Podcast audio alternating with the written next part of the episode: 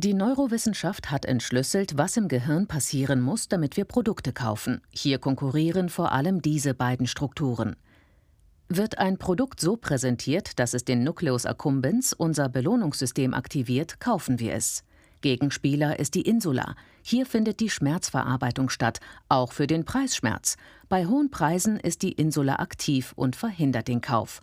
Bleibt die Insula passiv, weil der Preis niedrig ist oder das Belohnungssystem so stark feuert, dass es den Schmerz überlagert, reift die Kaufentscheidung.